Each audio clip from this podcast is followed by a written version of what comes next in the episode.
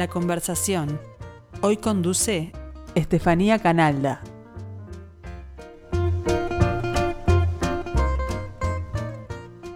Muy buen mediodía para todos, ¿cómo les va? Bienvenidos a la conversación de lunes, la conversación de Estefanía Canalda, la conversación literaria. Hoy para completar una entrevista de la que escuchamos la primera parte el lunes pasado, Estefanía dialogó con la premio Alfaguara de novela 2021, la narradora colombiana Pilar Quintana, autora de Los Abismos. Viene muy interesante la charla, pero le queda un capítulo por lo menos igual de prometedor. Adelante, Estefanía. Otro tema que aparece en las dos novelas es ese, ese fantasma de la violencia de los hombres, ¿no? Aparece más claro en La Perra, en que, bueno, Rogelio un poco la maltrata a Damaris, en un momento Damaris dice que si Rogelio le pone una mano encima a la perra lo mata, pero en Los Abismos también aparece ese monstruo del padre que es la violencia, ¿no? O la amenaza de la violencia. ¿Cómo te relacionas con esos personajes masculinos? O sea, ¿hay un esfuerzo también de, de entenderlos, de entender sus motivaciones?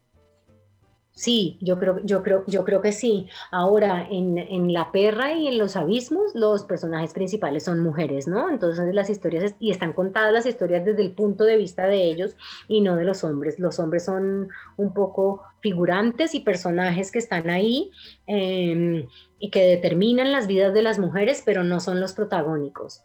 Yo, yo creo que, digamos, en Colombia, la violencia política es tan prevalente y tan terrible, tan sangrienta, que eh, nuestra literatura y nuestros pensadores se han ocupado mucho de escribir sobre ella y de pensarla, ¿verdad?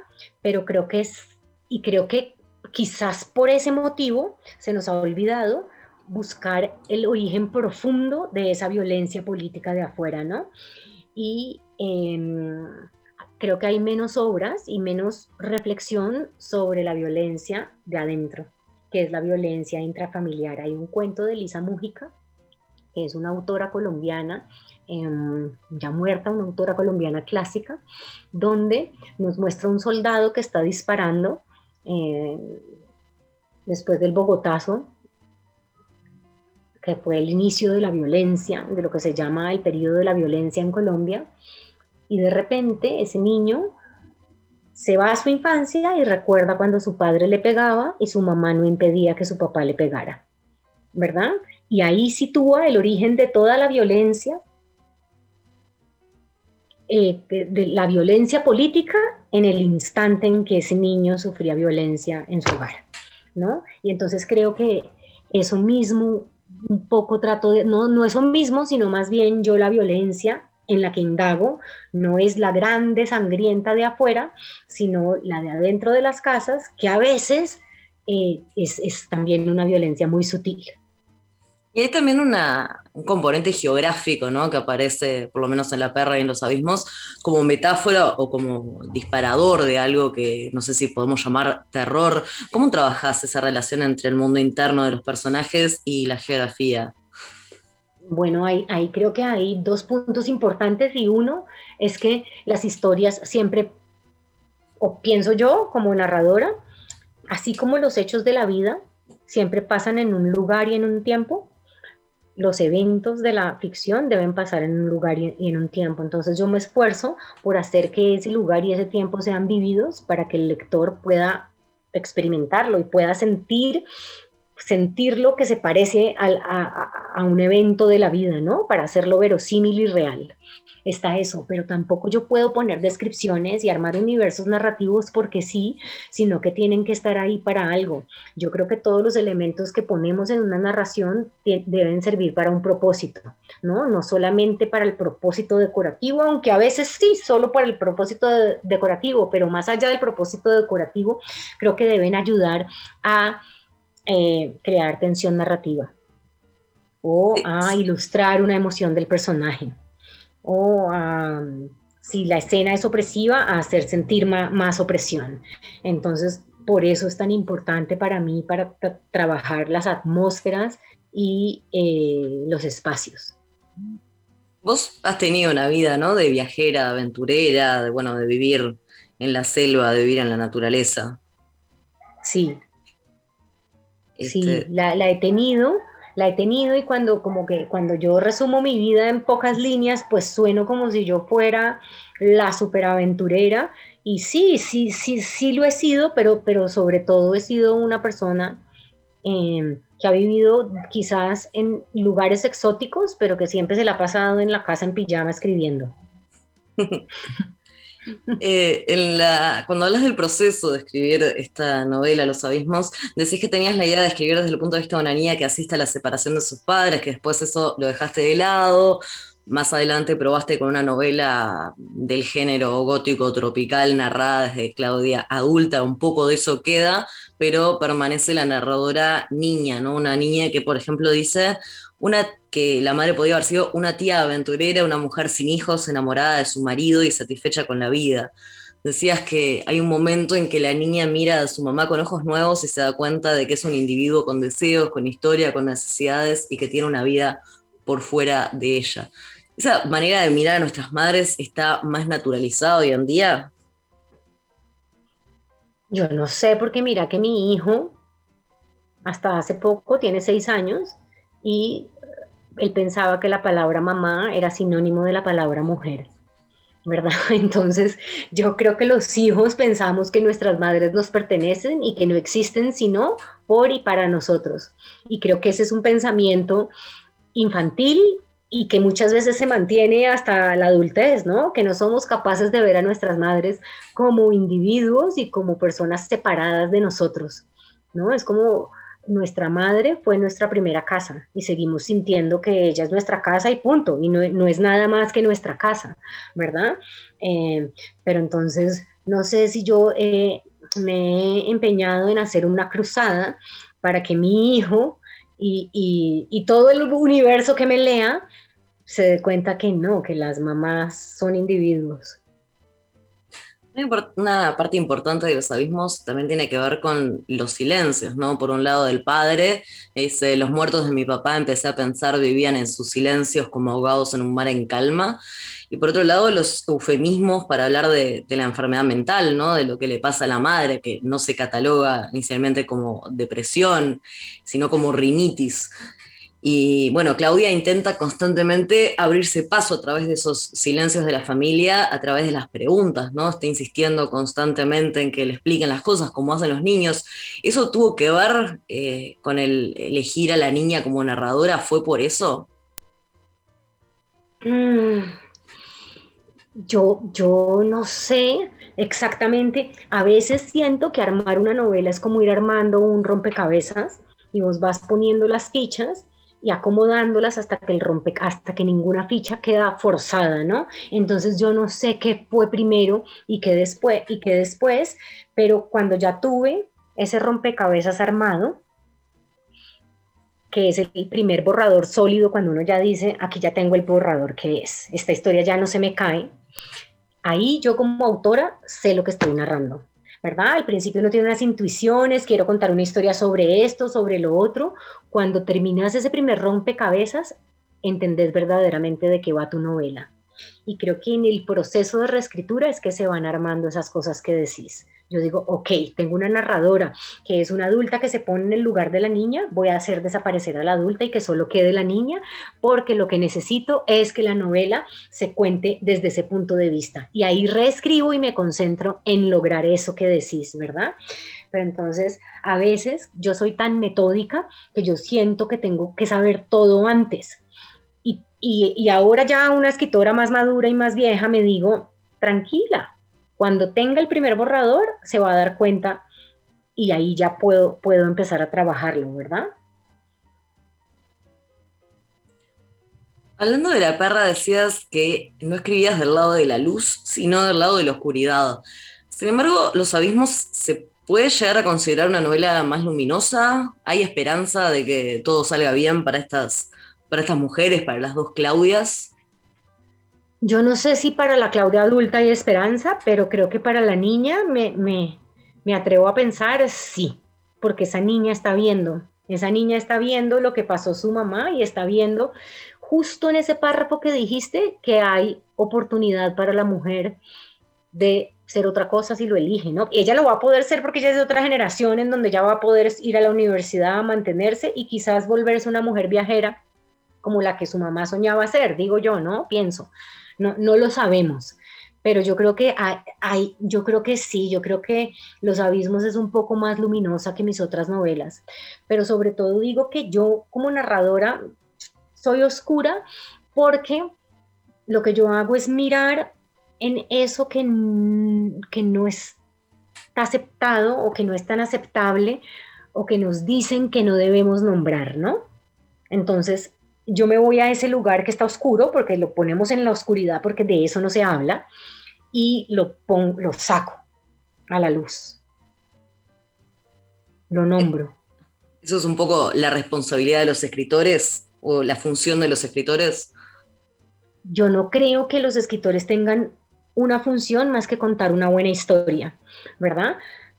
Y, y, creo que esa sería la generalización que podría hacer, pero el mío como escritora el que yo me he impuesto y el que yo he seguido, sí es ese.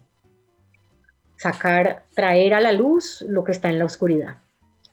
Me gustaría eh, que me contaras un poco sobre el panorama editorial actualmente en Colombia. Vos habías dicho en un momento que la literatura colombiana tenía como una tendencia a ser conservadora, pero que se estaba renovando lentamente gracias a las editoriales independientes.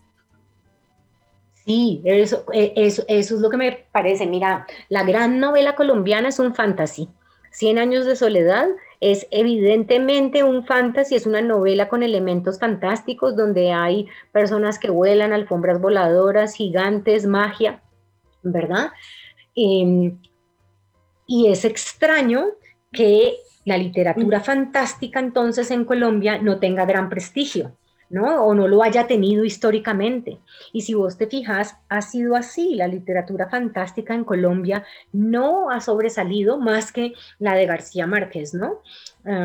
lo que ha tendido a pasar en Colombia es una literatura em, conservadora, eh, sobre la historia o política que nos narra a nosotros como sociedad, ¿no? Em, Luego, cuando yo empecé a escribir, se hablaba también de que la literatura era urbana, ¿no? Era una literatura que pasaba en las ciudades, que se escribía desde las ciudades y cuyos autores eran citadinos, ¿no? Y a mí me parece que pasó algo desde no sé qué año, podría ser desde el 2007 en adelante, cuando empezó a pasar, creo que cuando estaba Norma, que era una editorial muy singular porque era una editorial que era un monstruo enorme, que estaba en toda Latinoamérica y en España, pero que no era española, ¿verdad? No era española, era colombiana. Y Norma posibilitó que muchos autores de Uruguay, Argentina, México, Chile, eh, Perú, publicaran en Latinoamérica, que eso no pasaba. Primero los autores publicaban en su país, si les iba bien, llegaban a España y desde España se repartían por todo el continente, ¿no? Entonces, y luego empezaron a surgir una serie de editoriales independientes en México, en Argentina, en Chile, en Colombia, en Perú, y esas editoriales hicieron un trabajo parecido al que hizo Norma, sin ser monstruos, pero publicaban a un autor uruguayo en México, publicaban eh, un autor mexicano en Argentina, digamos, empezó a, pasar, empezó a pasar eso con editoriales que eran independientes. Y, en Colombia no fue la excepción, ¿no? Y pienso yo que estas editoriales independientes pueden hacer un trabajo que a las editoriales grandes pues no les queda tan fácil hacer y es el de descubrir talentos y apostar por ellos. En verdad, yo veo a los editores de las editoriales independientes que viajan a las ferias y entonces llevan sus libros que tienen poquitos libros y llevan a sus autores y los dan a conocer. Entonces eso permitió que se leyeran autores de todas partes de Latinoamérica, en todos los países. Y en Colombia lo que empezó a pasar es que hubo rescates de autores que habían hecho ciencia ficción en los años 40 o eh, de autores de las regiones que no habían tenido eh, que estaban descatalogados. Y también se empezaron a publicar autores jóvenes, que las grandes editoriales no estaban interesados en publicarlo, que escribían ciencia ficción, que escribían eh, desde la región, que escribían otras cosas, ¿no? Y luego eso fue creando, no sé si un mercado, unos lectores nuevos, eso vino acompañado de, también de lectores, y entonces ahora las editoriales grandes agarran a estos jóvenes escritores y los publican y se los llevan también para las editoriales grandes. Entonces yo creo que ha sido muy sano eh, para el, el como para el catálogo de literatura colombiana porque lo ha renovado y ha hecho que, que, sea, que, tengamos una producción más variada, más voces, mm, escritores de otros lugares, no solo del centro del país, ¿no? escritores racializados que entren a formar parte del mercado literario colombiano. Ha hecho eso. ¿Y escritoras mujeres? Y escritoras mujeres. ¿Cómo, les ha ido general históricamente a las escritoras en Colombia? Mira, toda la vida ha habido grandes escritoras en todas las épocas de, Colombia, ¿verdad? En, eh, al principio de la República estaba Soledad Acosta de Samper, que era como decir Laura Restrepo hoy en día, una escritora de talla mundial que la publicaban en otros lados, que la traducían, que la conocían, ¿verdad? Pero yo no sé qué va pasando, que muchas mujeres que fueron grandes escritoras en su momento, luego salen, son borradas del canon. No sé cómo ocurre esto, pero son borradas del canon.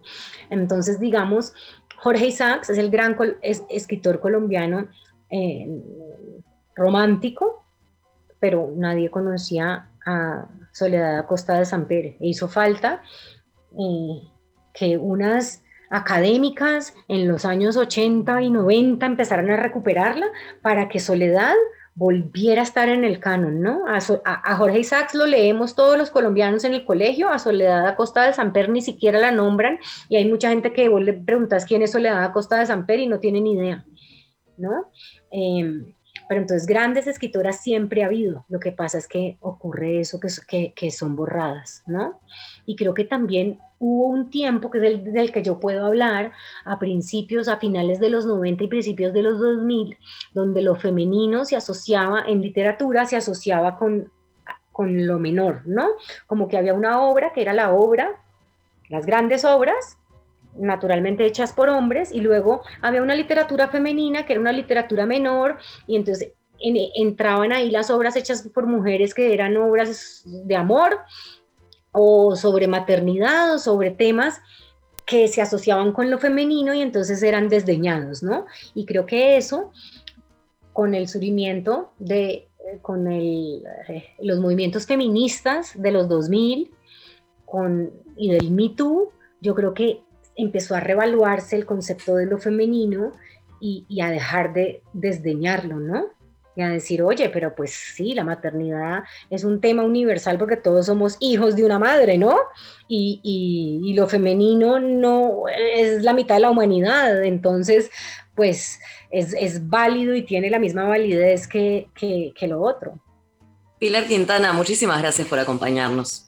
No, a vos, Estefanía, muchas gracias. Luego de esta conversación en dos partes con la escritora colombiana Pilar Quintana, ganadora este año del premio Alfaguara de novela, nos despedimos hasta el lunes que viene cuando estaremos con el escritor Ignacio Martínez.